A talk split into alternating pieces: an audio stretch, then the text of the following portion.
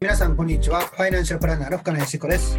皆さん、こんにちは。マネーライターの清水です。深野先生、今回もよろしくお願いいたします。よろしくお願いします今回もですね、新型コロナウイルスの影響で、リモートによる収録となっております。聞きづらい点もあるかと思いますが、ご了承いただければと思います。それで今回のテーマなんですけれども、車、マイカーについて考えてみたいと思うんですけれども、マネープランクリニックでもですね、車の費用は当然かかってる方多いんですけれども、まあ、それが多いばっかりにその家計が赤字になってるっていうか結構あってですね。なのにその節約意識は割と低くて、まあ、車だから仕方がないよっていうようなあの方も多かったと思うんですけどもね。今回そのこう車の持った方がいいのかっていう点も含めて、ちょっと車のコストを考えてみたいと思います。えー深野先生、その辺いかがでしょうかまあ車に関してはね、えー、趣味っていう人もいらっしゃったりあるいは生活上どうしても必要っていう人もいるからなかなか単純にですねコストだけで持った方がいいかやめた方がいいかって言いにくいのは事実ですよねはただし一方ではやっぱり車の保有コストはかなり高いですよい。はい。今まで、まあ、人生多分い今でも変わらないけど人生で一番我々の高い買い物っていうと、えー基本的にはマイホームじゃないですか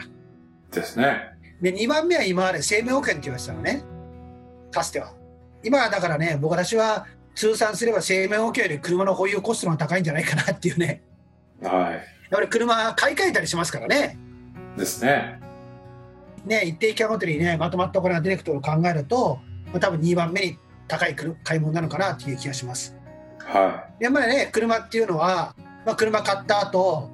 毎年自動車税が借り、ね、任意とはいえですね事故のリスク考えれば自動車保険にもかかります、い。はね、駐車場するところがなければ駐車場代これが必要になるじゃないですかい。はい。もうこれだけで年間数十万ですよね一般的にはでさらに、えー基本的には車に乗れば、はい。ねえーガソリン代はね、遠出をすれば高速料金、ね、観光地の駐車場などあれば、まあ、大体一般的な人って車例えば保有してるともちろんね税金とか自動車税は人それぞれだからねざっくりとじゃないけども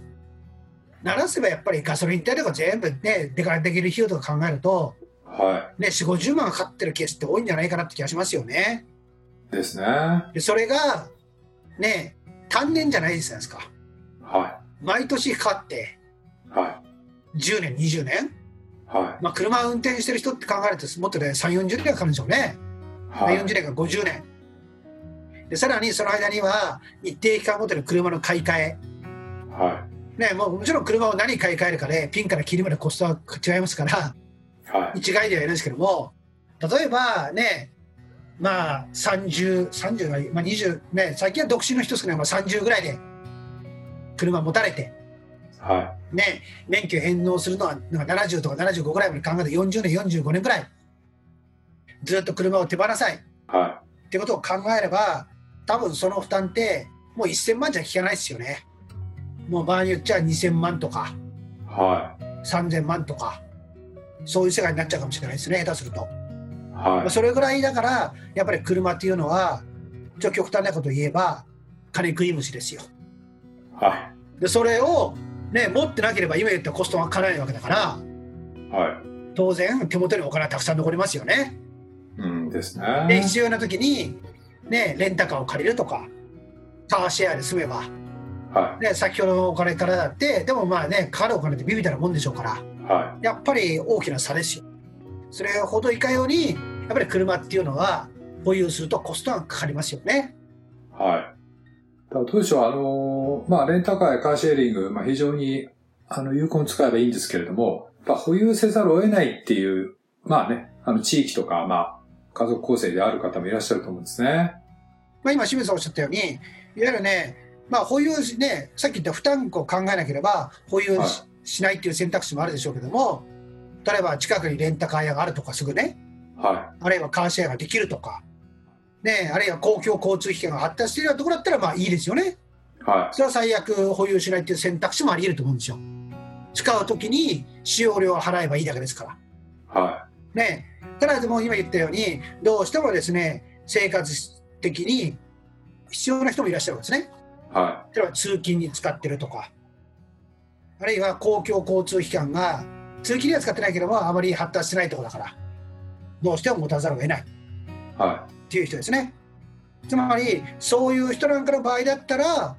別にこれは保有してもいいと思います。い。はもちろん、ね、首都圏とか便のいいところに住んでる人も車が好きな人だったら別にそれは保有しなくていいですよ。い。はだからこればっかりはもう経済合理性ではなく、やっぱり生活に合わせて、まあ、若干趣味も含むから、うわね、車の保有の有無っていうのは考えた方がいいと思うんですよ。い。はそれで必要だという場合、まあ、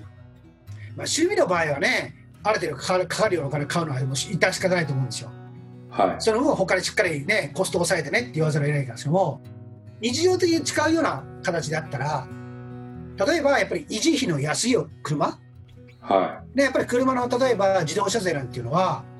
これ当然ながら車が大きくなればなるほど高くなるわけじゃないですかい。ですねだ。から逆に言うとコンパクトにすればその分のコストっていうのは安くなるわけですよはあるいは燃費がいい車乗れば当然ながらガソリン代だって抑えるじゃないですかい。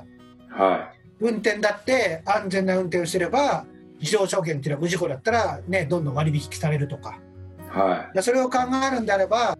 保有してる人の場合にはどういう形で保有するかい。はこの場合には保有コストの安いもの。例えばね、えーちょっとですね、田舎の方に行くと、もうご夫婦が共に持っている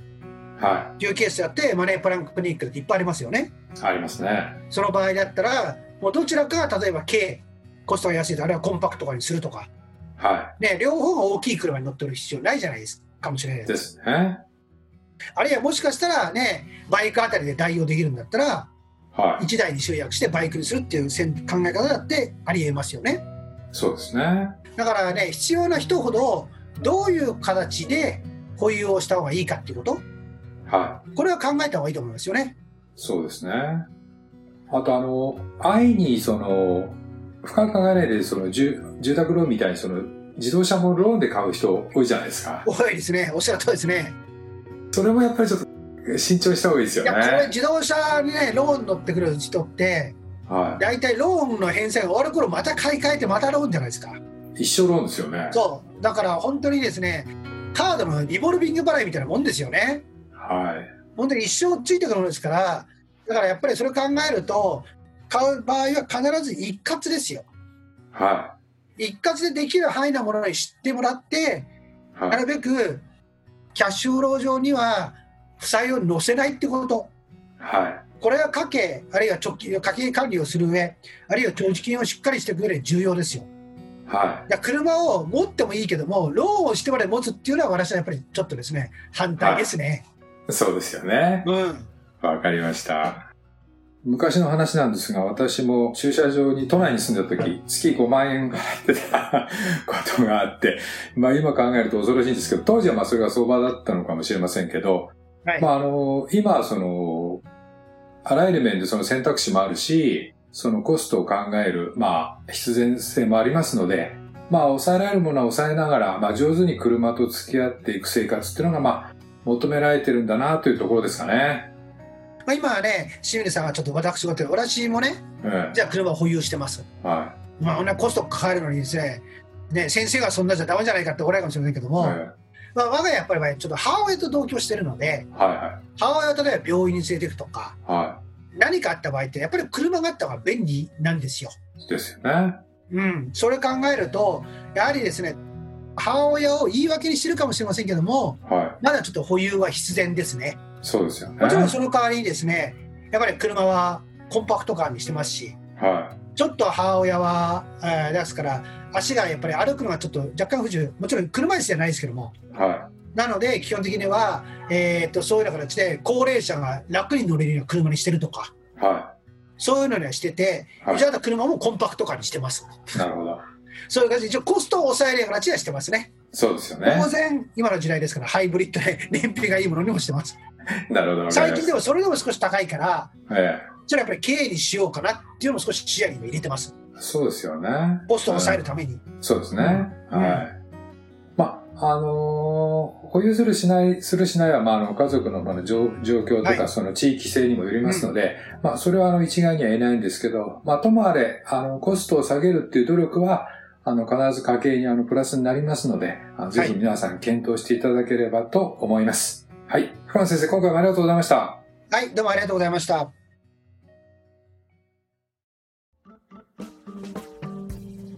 で、現在ですね、2020年の家計防衛ということで、リスナーの皆さんからですね、お金の悩みを募集しております。えー当番組の説明欄にあるあの応募フォームからですね、ご応募いただければと思いますので、どうぞよろしくお願いいたします。